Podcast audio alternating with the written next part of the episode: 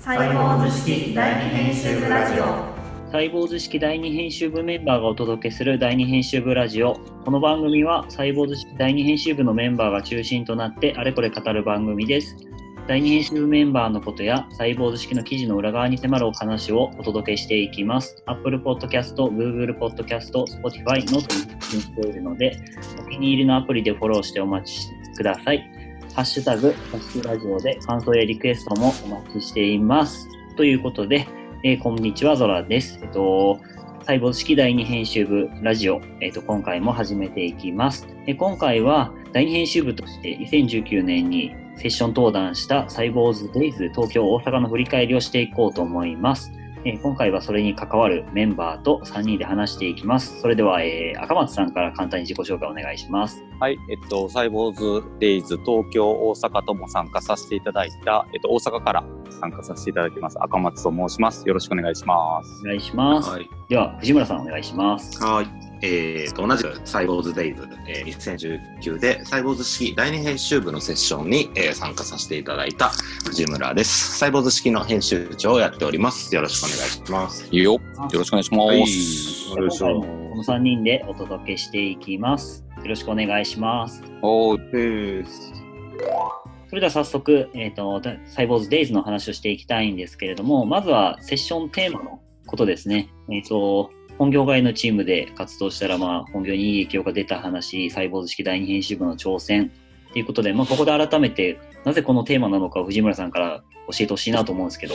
はい。えっ、と、サイボーズ式第二編集部という場所がですね、皆さんもまさに、えっ、と、読者の方、サイボーズ式の読者の方が参加いただいているコミュニティなんですけれども、やっぱり皆さん本業、えー例えば会社での仕事であったり、えっ、と、まあ、大学に行っていたりとか、そういう本業を持ちながら、えこの第二編集部に参加してくれているという、まず前提がありました。で、その中で、えーと、今回のサイボーズデイズ2019が、えーモンスターへの挑戦状という、そういう大きなテーマだったんですよね。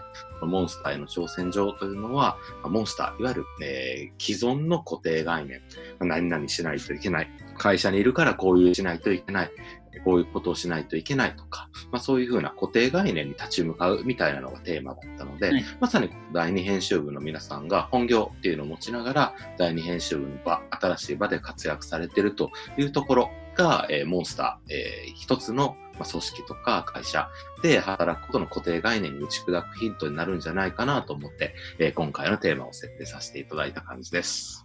ありがとうございます。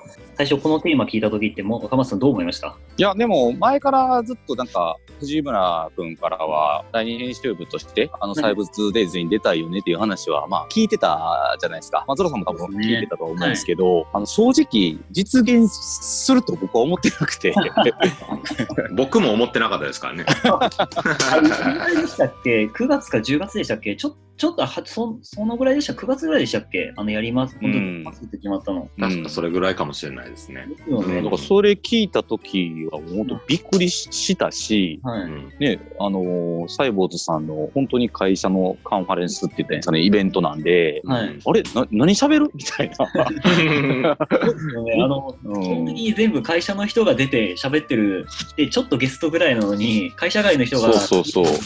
うん。あったから、まあでもなんか想像はしてたので、自分はそんなにっていうとこあったんですけど、単純に、いや、じゃあ来てくれた人に何を伝えたらいいのかな、みたいなことは、あの、藤村君同様多分考えてたのかなっていう感じでしたね。うん、うん。そうですよね。うん。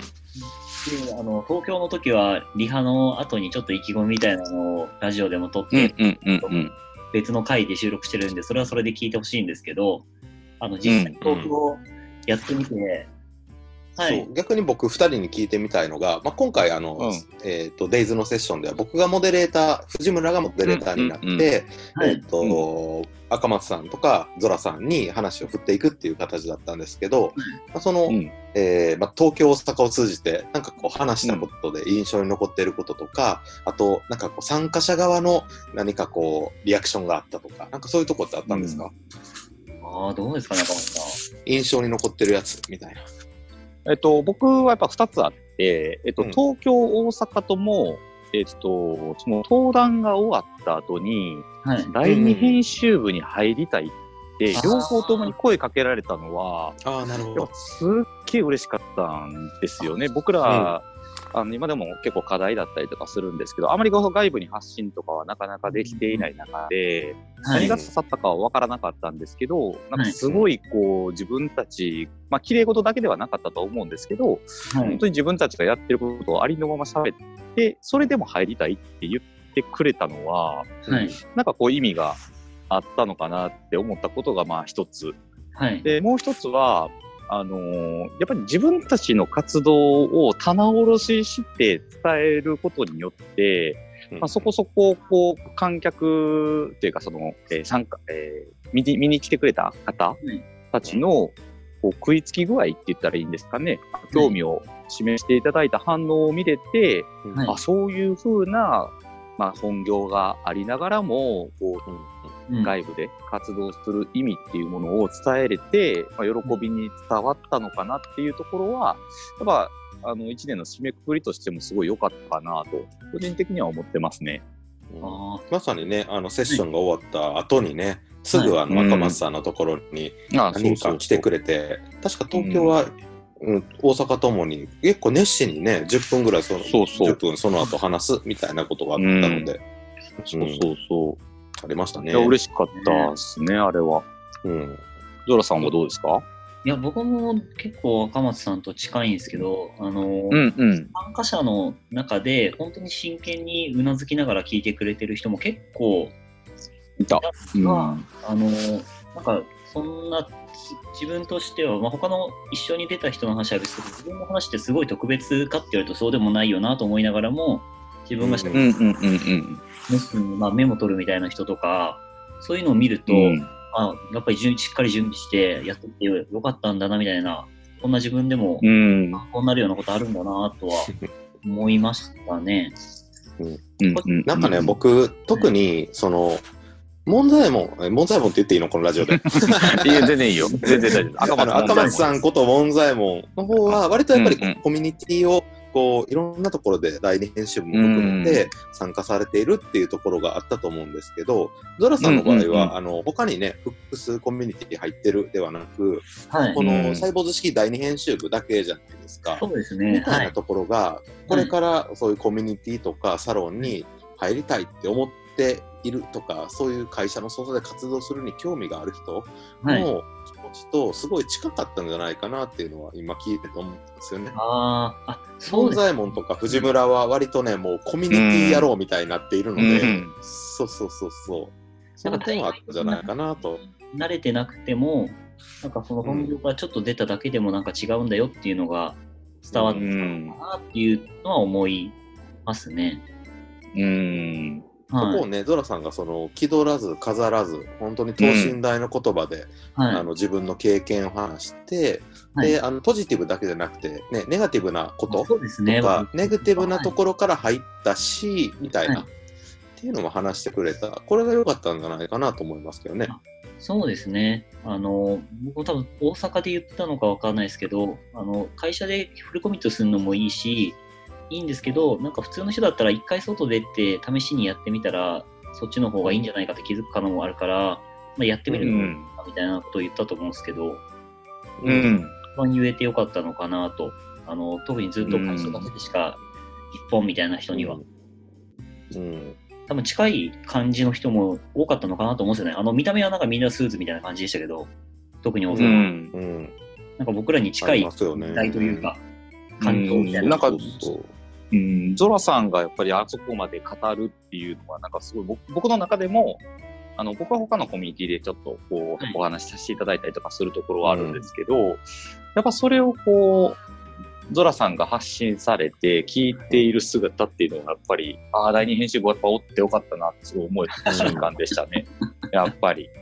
まあ僕がモデレーターで話を聞いててよかったなと思ったのが、やっぱり去年、えっと、ボンザエモンもゾラさんも、うん。サイボーズデイズの2018年に、えっと、参加者としてね、来てくれて、で、その1年後に、サイボーズ側として、第二編集部として登壇する側になっていたみたいな。はいで、こういうのもすごい面白いというか、こう。響く、うん、今日参加者の方にとっては響く内容だったんじゃないかなと思いましうんえ藤村さんモデレーターやってて、なんか感じたことってあるんですか、そのそれ以外で。一番嬉しかったのは、はい。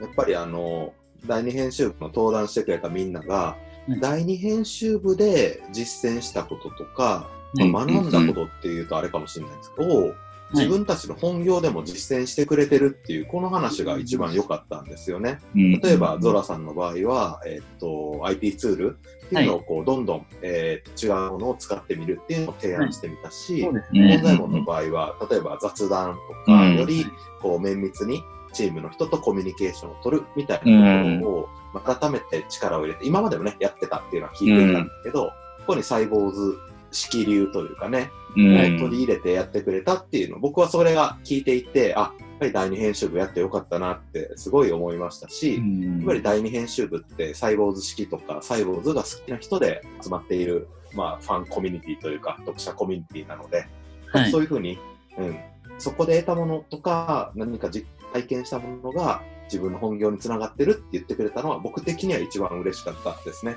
うん、確かに。あんまりそういう話って第二の中でも、こう、まとまって喋る機会なかったですもんねあ。ない確かにですね。ね確かにないないああやってね、こう、棚卸ししたっていう意味では、はい。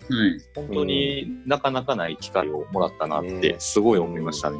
本当にます。そうだからねあのオフラインあのリアルでもみんなで話をするし、うんでオンラインのねキントーンを使ってぱりコミュニケーションを取るみたいなところもやっぱりチームには不可欠になっていて、まあ、そのあたりの話とかも、あのできたのがすごい僕的には良かったというか聞いてる方にとっても参考になるとこ多かったんじゃないかなと思いますね。うん。ですね。なんかこういうのをまとめて、なんかまたテキストに、まあこれは振り返りでちょっとやってるけど、テキストでなんか出せでも面白いかもわかんないですね。今思ったの第二編集部のノートで。うん、確かに。うん、ありあり。こういうのをやりましたって言って、スライドのなんか、ねスクショと一緒に、本当ですね。うん、あのそれは面白いかもしれないですね。活動報告っていう中で第二編集部の活動報告で、まあ、ラジオ聞いてもらうのもいいんですけど、あの、うん当日の様子っていうのは何も残ってないじゃないですか。ちょっとした写真しか。うんそれをなんか、うんうんうんうんスペースでノートに出したらまた、なんか反応あるかもなっていうのは今思いました。うん言ったから、うんやらなきゃいけない。やらないといかない。え、でもそれは別に出しても大丈夫なんですかね？富士、富士的にも。そのえ登壇内容の、登壇内容のうんまとめみたいな。あ全然それは全く問題ないです。あ、やりましょうよ、ゾラさん。やりましょう、やりましょう。一緒にやりますよ。あの、で、うん当日の資料の、あの、なんかスクショみたいなのも出してもいいもんなんですかね？もちろん、もちろん。あの、もちろんなんか、内容は見てもらうことになるけど、うん。公開前に。問題ないです。あそれいいっすね。やった。うん。決まりましたね。決まっ、決企まっちゃった企画が一個決まってしまう。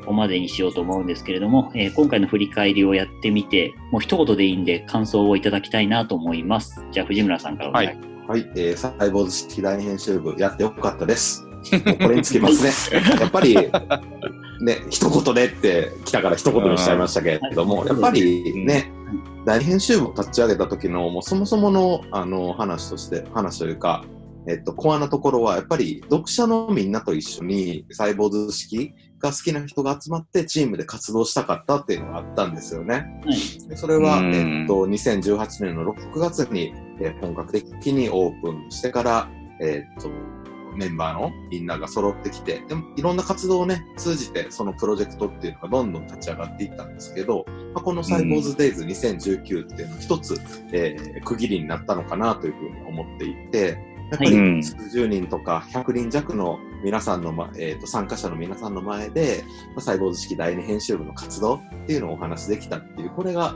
良かったなというので、本当に読者の、読者ですからね、サイボーズの中の人じゃないですからね、ゾラさんも、モンザイもね。ねっていうのが一緒に登壇しし、そうそう、一緒に登壇してるっていう、これが、えー僕的にはとても良かったですね、やっぱり。うん。ありがとうございます。えっと、じゃあ赤松さんもお願いします。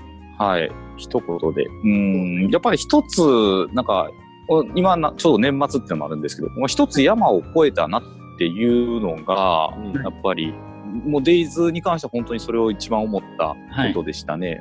うん。なんか第二編集部って本当にそういうプロジェクトをたくさん何か企画して進めるわけではなかったので、なんかこう区切りみたいなのが欲しいなと思ってた時にこのデイズが決まったのですごいこうやりきった感は一つあありましたし、またなんか新しい道が進んでいくんじゃないかなっていうのがあったので、はい。本当に一個登山の登頂して終わったなっていう印象でしたね。う。というんことで、また次の山を登ります。そうですね。はい。もうたいですね。ゾロさんはありますか？あれですあ僕ですか？僕は、僕はまあ、いや、と登壇できたんでよかったなっていう。すごくいい。いやいや、もうサイボーズデイズに出るのは多分本当にこう入ってなかったら、絶対に無理じゃないですか？そうやね。わかるわかる。絶ほんまにそう。これもう絶対、あの他のことってできたらなんとかなるけど、そう人前で喋るとかもそうなんですけど、サイボーズデイズに出るっていうことは、もう最後の社員になる以外はもう絶対ないことなんで、すごいありうんいやーいい思い出にはなったよね。はい一区切り。まあそんなところで結構そろそろお時間なので今回ははいここまでにしようと思います。えっと次回なんですけれども、まあ、2019年振り返っていくのと、まあ、2020年に向けて第二編集部どうする？みたいなのをちょっと話できればなと思いますので、また。最後に一言いいですか？はい。はい。あの、このね、えー第二編集部ラジオを聞いていただいているリスナーの皆さんも、もしかしたら来年またね、サイボーズデイズ2020っていうのはえーやると思いますし、そこで、まあ、第二編集部として、まあ、出るっていうような可能性もあると思いますので、はい。まあ、あの今聞いていただいている方、えーセッションで聞いていただいた方っていうのが未来の、えー登壇者というか仲間になるかもしれないなと思いながら僕はお話をこう今日は知ってましたので、はいなんかそういうところももしつながるとねまたいいなと思いました。もうぜひ感想とかでからでもいいんでお願いします。はい。はい、そんなところですね。はい、じゃあ今回は、えっと以上となります。ありがとうございました。ありがとうございました。ありがとうございました。